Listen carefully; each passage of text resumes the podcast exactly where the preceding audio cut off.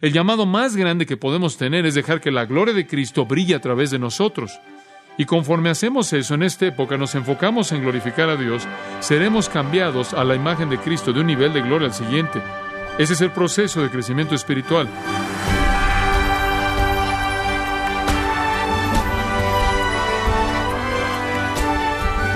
Si usted ha estado conduciendo un coche y comiendo con cuchillo y tenedor por años, no necesita reforzar sus conocimientos para hacerlo.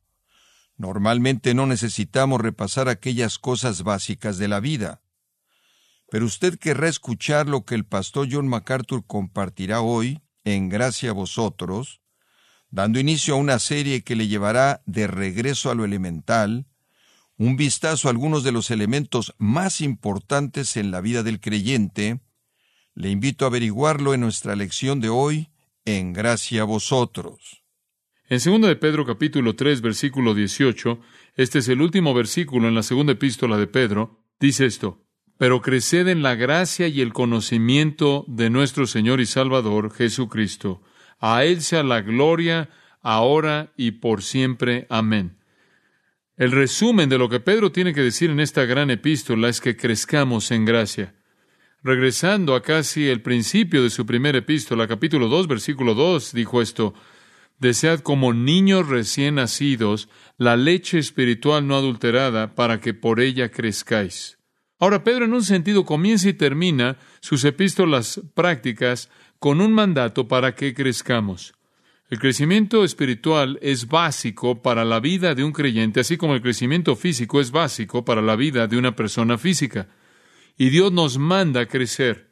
Ahora, de manera muy simple, dicho de una manera muy simple, quiero que entienda este principio. Hay una clave maestra para entender realmente y experimentar realmente el crecimiento espiritual. Hay una clave maestra que abre todo esto. Y realmente en 2 de Pedro 3:18 fue introducida de manera sutil porque dice ahí, antes bien creced en la gracia y el conocimiento de nuestro Señor y Salvador Jesucristo. Y después dice esto, a Él sea gloria ahora y hasta el día de la eternidad. Amén. Ahora, me parece interesante que crecer en la gracia se equipara con darle a Dios gloria. Ahora, este es un principio muy importante. Quiero que entienda eso. Esta idea entera de crecer en la gracia se relaciona a glorificar a Dios. Y francamente, si usted llega a ese punto, usted va en el camino correcto a entender este proceso de madurez. La clave maestra de todo el crecimiento espiritual es entender lo que significa glorificar a Dios. Conforme glorificamos a Dios, comenzamos a crecer. Ahora permítame mostrarle eso, habiendo visto Segunda de Corintios capítulo 3 versículo 18, un texto monumental en el Nuevo Testamento. Segunda de Corintios capítulo 3 versículo 18. Ahora observe esto. Pero nosotros, hablando claro aquí de creyentes, pero nosotros, mirando a cara descubierta, en otras palabras, el velo que tenían los creyentes en la antigua economía, el velo que, que la ley tenía ahí, el velo que el Nuevo Testamento quita mediante su revelación maravillosa, nosotros con un rostro descubierto, viendo cosas que ya no están escondidas de nosotros. Ya no tenemos que escudriñar como los profetas lo hicieron para entender lo que escribieron, sino que se quitó el velo, mirando a cara descubierta como en un espejo. En otras palabras, nos enfocamos en un espejo claro. ¿Y qué vemos? Vemos la gloria del Señor. Ahora observe esto. Nosotros, a cara descubierta, y el velo ha sido quitado en el Nuevo Testamento, y entendemos el Nuevo Testamento y sus grandes verdades, nos enfocamos en la gloria del Señor. ¿Qué sucede? Somos transformados en la misma imagen de un nivel de gloria al siguiente nivel de gloria como por el Espíritu del Señor. Ahora escuche, el poder que está detrás del crecimiento espiritual es el Espíritu Santo. Es el Espíritu quien capacita, quien activa nuestro crecimiento. Es el Espíritu quien da vida y la vida es crecimiento. Entonces, conforme el Espíritu infunde nuestras vidas de su poder, Él hace que crezcamos a la imagen de Cristo de un nivel de gloria al siguiente nivel de gloria al siguiente nivel de gloria. Pero la condición es esta, conforme miramos la gloria de Dios. Ahora escuche, resumiéndolo. Conforme usted y yo nos enfocamos en la gloria de Dios, el Espíritu de Dios energiza o activa el proceso de crecimiento espiritual. Entonces el punto es este. Para crecer espiritualmente usted debe enfocarse en la gloria de Dios. No se preocupe por lo que el Espíritu Santo hace. Y algunas personas se preocupan demasiado por el Espíritu Santo.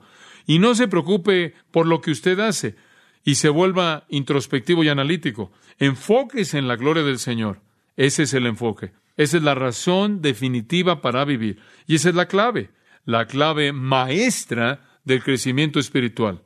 Ahora, simplemente para mostrarle lo importante que es esto, quiero que vea que la condenación definitiva del hombre en la historia es porque él no le da a Dios la gloria. Observe Romanos capítulo 1 versículo 21. Romanos 1, 21. Ahora recordará que el apóstol Pablo está condenando a la raza humana por esta deserción de la verdad. Y Romanos 1, 21 dice, aquí está el problema elemental del hombre, porque habiendo conocido a Dios. Ahora deténgase por un momento. ¿Qué quieres decir con que conocieron a Dios? ¿Quieres decir que la civilización y los hombres conocieron a Dios? Sí. Versículo 19 dice, porque lo que de Dios se conoce les es manifiesto, pues Dios se lo manifestó. Esto es por la conciencia conocieron a Dios. Versículo 20, porque las cosas invisibles de Él, su eterno poder y deidad, se hacen claramente visibles desde la creación del mundo. Ellos conocieron a Dios a partir de la creación, entonces el hombre tenía un conocimiento interno de Dios y un conocimiento externo, pero habiendo conocido a Dios de esa manera, no le glorificaron como Dios. Ahora, ahí está la condenación básica de la raza humana. No le glorificaron como a Dios, sino que, versículo 23, cambiaron la gloria del Dios incorruptible en semejanza de imagen de hombre corruptible, de aves, de cuadrúpedos y de reptiles. En otras palabras, inventaron sistemas humanos idólatras de religión. Ahora, el hombre entonces, y quiero que observe esto, el hombre entonces abandonó el concepto de la gloria de Dios, lo abandonó. Ahora, cuando él hizo eso, él se aisló de la vida espiritual y el crecimiento espiritual. Y entonces la historia del hombre es una historia descendente, ¿no es cierto? Es una historia descendente, es una degradación. Él no puede ascender, él no puede crecer porque se rehúsa a glorificar a Dios. Y glorificar a Dios es el ímpetu en el crecimiento espiritual, es lo que impulsa el crecimiento espiritual. Ahora, permítame darle algo de la historia de la Biblia en una cápsula. Y alguien dijo, si usted entiende esto, usted lo tiene en una cápsula. Pero de cualquier manera, quiero que vea cómo a lo largo de la historia Dios se ha esforzado por hacer algo primordial, solo a una cosa. A lo largo de la historia humana, Dios se ha esforzado porque el hombre vea su gloria, por revertir la caída, por así decirlo, por cambiar la realidad de Romanos 1. No que el hombre se aleje de la gloria de Dios, sino que se vuelva hacia ello. Y entonces, a lo largo de la historia bíblica, Dios quiere Dios ha querido que los hombres vean su gloria. Entonces, permítame mostrarle esto de una manera muy simple. Ahora no tenemos que pasar estas cosas porque vamos a avanzar rápidamente a lo largo de esto. En Génesis capítulo 3 recordará esto, versículo 8 dice que Adán y Eva caminaron y hablaron con Dios en el fresco del día. Y la gran realidad del huerto del Edén antes de la caída es que Adán y Eva vivían en la presencia de Dios. Ahora, los hebreos tienen una palabra para esto. Ellos tener una palabra que significaba presencia, una palabra que significaba morar o residir, y la palabra era Shekinah. Entonces, Adán y Eva vivieron en la, con la Shekinah de Dios, la gloria Shekinah. Dios es espíritu, ¿verdad? Juan 4:24. Entonces Dios no tenía un cuerpo en el huerto. ¿Cómo es que Dios se manifestó a sí mismo? Bueno, yo creo que Dios se manifestó a sí mismo en una gloria Shekinah de luz radiante, gloriosa, casi incandescente, en una especie de luz casi incandescente, sin embargo, gloriosamente brillante. Y creo que Dios apareció de esa manera, porque esa es la manera en la que lo vemos apareciendo en otros lugares en las Escrituras. Y entonces había este resplandor, esta representación de la gloria infinita y eterna de Dios que moraba en el huerto con Adán y Eva, y ellos tenían comunión con Dios, pero inmediatamente cuando ellos pecaron, capítulo 3, versículo 24 dice, que fueron expulsados del huerto fueron aislados de la gloria de Dios, aislados de la gloria Shekinah de Dios, y un ángel fue colocado en la entrada del huerto con una espada para mantenerlos fuera de ahí. Este es el punto. El hombre caído no puede experimentar la gloria de Dios. El hombre caído no puede morar en su presencia. El hombre caído no puede darle a Dios gloria, no puede identificarse con Dios en su gloria. Y entonces fueron aislados y esa fue la tragedia de la historia humana. Ahora observe esto. A partir de ahí, Dios se esforzó porque los hombres vieran su gloria. Él todavía lo está haciendo el día de hoy. Pero veamos cómo lo hizo al principio. Observe Éxodo capítulo 33. Y quiero que me acompañe ahí. Observe Éxodo capítulo 33, Los israelitas, siendo guiados por un gran hombre, Moisés, ahora han llegado a un punto de crisis en su vida. Habiendo dejado Egipto, van camino a la tierra prometida. Y si hay algo que Dios quiere que ellos crean, Dios quiere que conozcan, es que es un Dios de gran gloria. Él quiere que vean su gloria, Él quiere que regresen, por así decirlo, antes de la caída y de nuevo traerles su presencia a ellos y que lo reconozcan por quién es Él. Entonces, en Éxodo capítulo 33, versículo 12, dijo Moisés a Jehová, mira, tú me dices a mí, saca a este pueblo. Y aquí va a ser su líder en adelante. Él ya había recibido esa comisión, pero aquí hay una reiteración. Y Moisés tiene miedo y tiene miedo de sus propias incapacidades. Y entonces él dice en el versículo 12, Mira, tú me dices a mí, Moisés le dice a Dios, mira, tú me dices a mí, saque este pueblo y tú no me has declarado a quién enviarás conmigo. Sin embargo, tú dices, yo te he conocido por tu nombre y has hallado también gracia en mis ojos. Dios, tú me estás dando un gran trabajo y ni siquiera me dices quién me va a ayudar. Digo, es un poco pesado para un hombre y algunos estiman que pudieron haber tantos como dos millones de personas.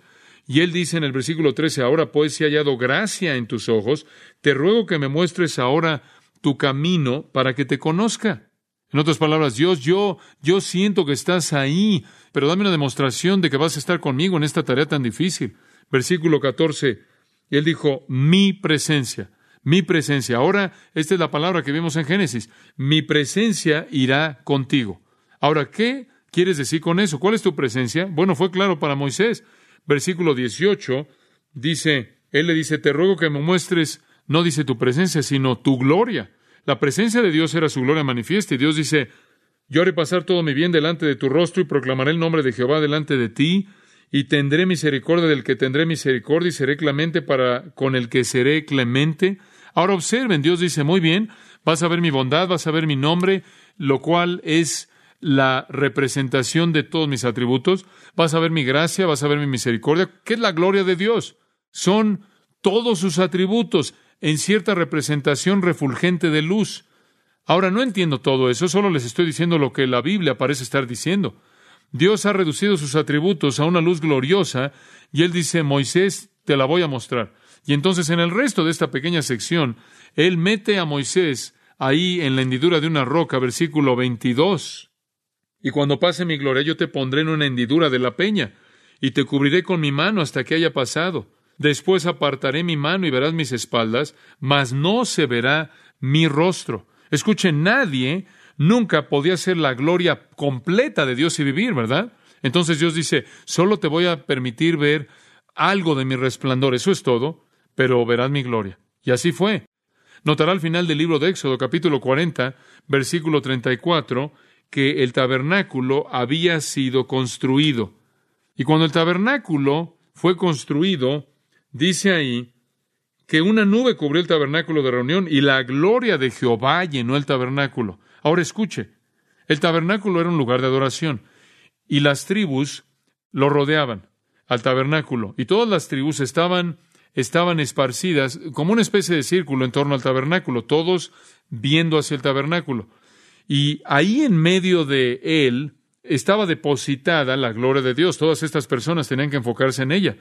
La vieron cuando fue completado, cómo la gloria de Dios descendió y la gloria de Dios se quedó en el tabernáculo cuando tenían que acampar. Y cuando la gloria de Dios se levantaba, iba al cielo, se volvía esa, esa nube y esa columna que seguían. Y cuando Dios quería que se detuvieran, la gloria venía y se quedaba ahí. Y ahí estaba de nuevo, conforme el campamento se establecía debían estarse enfocando en la gloria de Dios. Y entonces Dios había revelado su gloria frente a los hombres en el cielo, en medio de su tabernáculo, pero en cada caso que lo hizo, ellos murmuraron, desobedecieron, se quejaron y realmente nunca le dieron a Dios la gloria que él merecía. Y finalmente entraron a la tierra prometida y Dios dijo, quiero que construyan un templo. Vean conmigo lo que dice Primero de Reyes. Primero de Reyes capítulo 8 y vea lo que sucedió. El templo fue construido y ¿qué siguió a eso? Versículo 10. Y cuando los sacerdotes salieron del santuario, la nube llenó la casa de Jehová. Y los sacerdotes no pudieron permanecer para ministrar por causa de la nube, porque la gloria de Jehová había llenado la casa de Jehová. Ahora escuche, Dios había colocado su gloria en enfrente del hombre, Dios había colocado su gloria en el cielo, Dios había colocado su gloria en un tabernáculo y ahora Dios coloca su gloria en un templo, un edificio magnífico, sin paralelos en el mundo, construido por Salomón. Y Dios de nuevo le está diciendo al pueblo en la tierra, vean mi gloria, enfóquense en mi gloria, vean quién soy yo y denme la reverencia y adoración apropiadas. Pero ¿sabe lo que sucedió? Poco tiempo después usted conoce al profeta Ezequiel y vea conmigo lo que pasa en Ezequiel capítulo 8. Ezequiel tuvo una visión del templo y ¿qué es lo que ve? ¿Qué pasa con este lugar en donde la gloria de Dios mora? ¿Qué sucede con este lugar en donde está el arca del pacto y sobre ella está la gloria de Dios en el lugar santísimo? ¿Qué sucede? Versículo 7 en la visión él dice, fui traído a la puerta del patio y he aquí y miré un agujero en la pared. Y me dijo, hijo de hombre, escarba ahora en el muro. Y cuando yo había escarbado en el muro, he aquí una puerta. Él dijo, entra. Y ahora él entra al templo en su visión y dice, entré y vi ya aquí toda forma de reptiles, bestias abominables y todos los ídolos de la casa de Israel pintados en los muros. ¿Sabe lo que sucedió? Convirtieron el templo de Dios en un lugar de idolatría. Hicieron exactamente lo que Romanos 1 dice. En lugar de adorar a Dios y darle gloria lo que sucedió es que ellos convirtieron la gloria de Dios en reptiles, animales, cosas corruptibles y demás. Y habla de aquellos que usurparon el lugar de los sacerdotes en el versículo 11. Y habla de adorar al sol en este pasaje, versículo 16. Y habla de adorar a Baal o Tamuz en el versículo 14. En otras palabras, Ezequiel está diciendo, convirtieron esto en un lugar de idolatría. Y de nuevo Dios había dicho, aquí está mi gloria. No frente al hombre, no en el cielo, no en un tabernáculo, sino en un templo, y ellos se rehusaron a ver su gloria. Y si usted sigue esta sección al capítulo 10, y cabot, lo cual significa la gloria partido, está escrita en el templo. Y usted ve la gloria de Dios que sale del templo, va a la puerta, al cielo, a un monte y finalmente desaparece. Y Dios dice, si no me van a dar la gloria, voy a quitarles la oportunidad. Ahora usted sabe que Dios ha sido bastante paciente mostró su gloria en el huerto, mostró su gloria en el desierto, mostró su gloria en la tierra de Canaán. Cada vez que lo hizo, ellos rehusaron como nación realmente a darle la gloria, pero no había terminado. Hubo una ocasión más. Observe conmigo Juan capítulo 1, versículo 14. Este es un texto tremendo. Y Juan está escribiendo aquí acerca de Jesucristo, y quiero que vea cómo Juan ve a Cristo. Juan 1.14 dice esto, y el verbo fue hecho carne, y aquel verbo fue hecho carne, y habitó entre nosotros, escuche, y vimos su gloria. ¿Y qué gloria es esa? Gloria como del unigénito del Padre. Escuche, ¿sabe quién era Jesús? Jesús era la gloria de Dios en un cuerpo. Él era la encarnación de la Shekinah. Y si usted fuera a leer el noveno capítulo de Lucas, descubriría que Jesús subió a un monte llamado el Monte de la Transfiguración, y él hizo un lado su carne y dice que vieron su gloria. Él les mostró quién él era en realidad. Y una última vez nuestro Dios de gracia le dijo a la humanidad, aquí está mi gloria, ¿me van a dar la gloria? No en el huerto, no frente al hombre, no en el cielo, no en un tabernáculo, no en un edificio, sino en Jesucristo fue revelada su gloria. ¿Y qué dijo el mundo? No queremos que este hombre reine sobre nosotros. Él es del diablo, el príncipe de los demonios, Belcebú, crucifíquenlo. Y de nuevo le dieron la espalda a su gloria, de manera trágica, pero viene un día en el futuro cuando el hombre no va a tener esa opción, porque Jesucristo va a regresar y en Mateo 24:30 él dice que viene con gran poder y gran gloria, con poder y gran gloria, y no va a haber entonces opciones. Y finalmente él será glorificado y ahí es cuando toda la creación cantará gloria al Cordero, gloria a Dios. En últimas, él recibirá su gloria. Ahora, lo que he tratado de mostrarle es que en el pasado Dios se ha esforzado por hacer que los hombres vean su gloria. En el futuro Él va a desplegar su gloria de una manera en la que los hombres realmente no tendrán opción alguna. Pero ¿qué hay acerca del presente? ¿Qué hay acerca de la actualidad? ¿Cuál es la importancia de la gloria de Dios el día de hoy? Y esto es de lo que queremos hablar. En Efesios 3, permítame recordarle los versículos 19 al 21. Él dice, quiero que sean llenos de toda la plenitud de Dios. Quiero que sean capaces de hacer mucho más abundantemente de lo que pueden pedir o entender. ¿Por qué? A Él sea la gloria en la iglesia. Ahora escucha esto. En el Antiguo Testamento era en un edificio, era en un tabernáculo, era frente al hombre.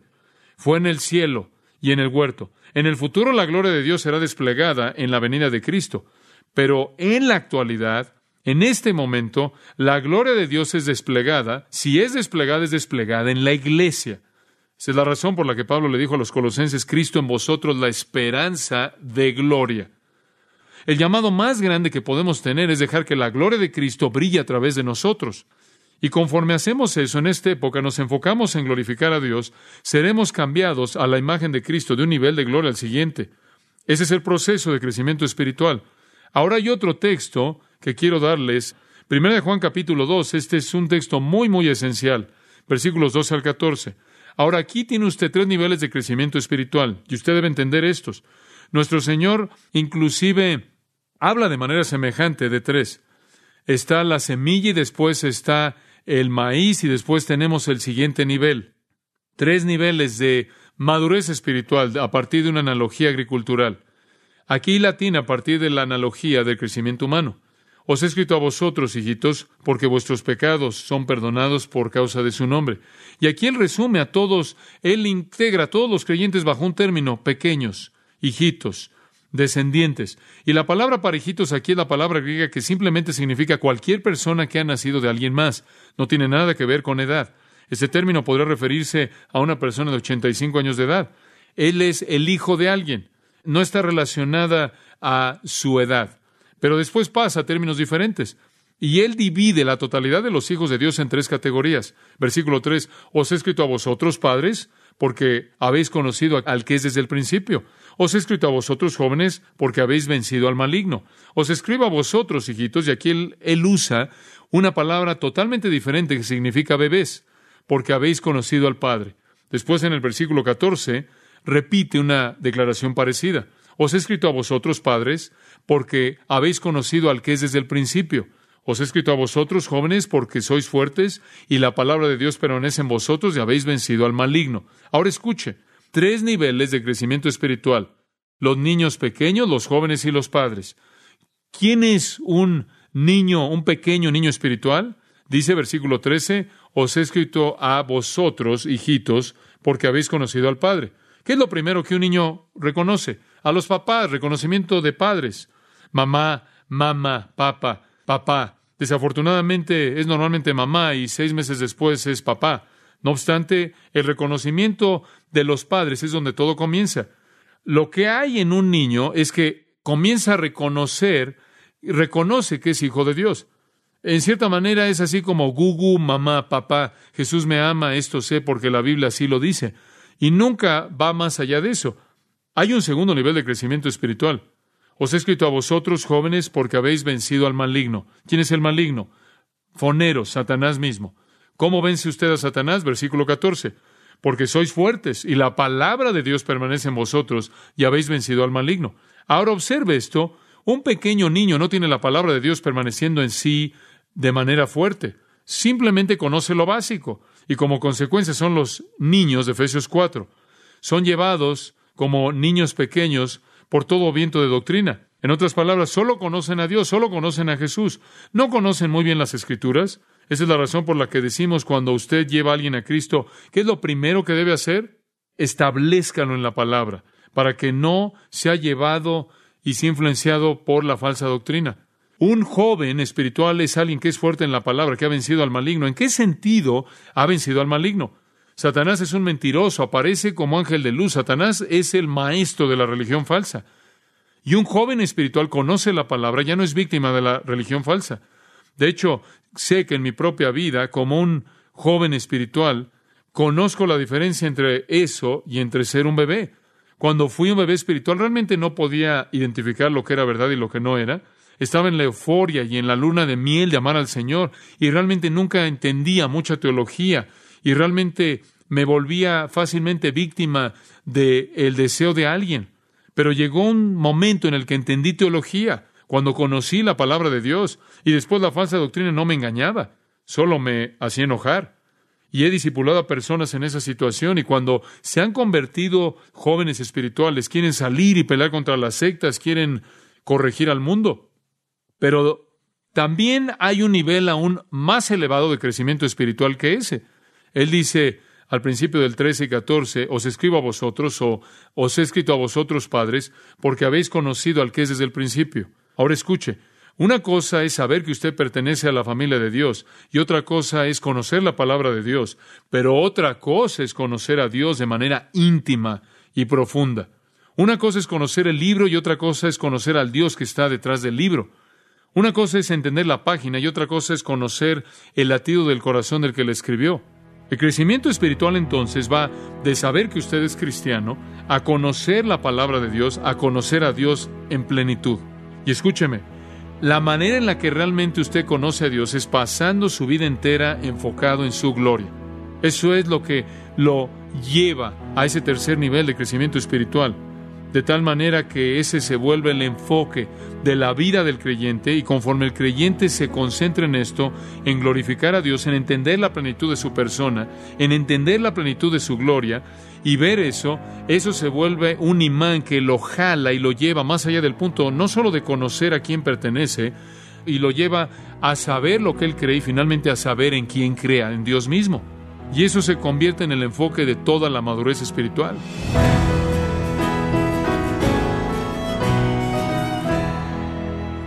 De esta manera, John MacArthur concluye su lección de hoy con una introducción a los elementos fundamentales en la vida del creyente, cosas que tal vez usted no había pensado durante un buen tiempo. Hay mucho más acerca del ABC de la vida cristiana en nuestro estudio titulado De regreso a lo elemental, aquí en gracia a vosotros. Y quiero recordarle, estimado oyente, que tenemos a su disposición el libro el Evangelio según los apóstoles, escrito por John MacArthur, donde trata acerca del papel de las obras en una vida de fe. Y también quiero comentarle que puede descargar todos los sermones de esta serie El Evangelio según Pablo, así como todos aquellos que he escuchado en días, semanas o meses anteriores, animándole también a leer artículos relevantes en nuestra sección de blogs en gracia.org. Si tiene alguna pregunta o desea conocer más de nuestro ministerio, como son todos los libros del pastor John MacArthur en español o los sermones en CD que también usted puede adquirir, escríbanos y por favor mencione la estación de radio por medio de la cual usted nos escucha en gracia a vosotros. Es importante conocer no solo el país y ciudad de donde usted nos escucha, sino también la radio. Para quienes contactan nuestro ministerio por primera vez, pueden solicitar una copia del mensaje de promoción sin costo alguno, un mensaje por oyente únicamente. Si usted vive en los Estados Unidos o Puerto Rico, escríbanos a Gracia Vosotros, P.O. Box 4000, Panorama City, California 91412 o puede escribirnos a través del siguiente correo electrónico radio arroba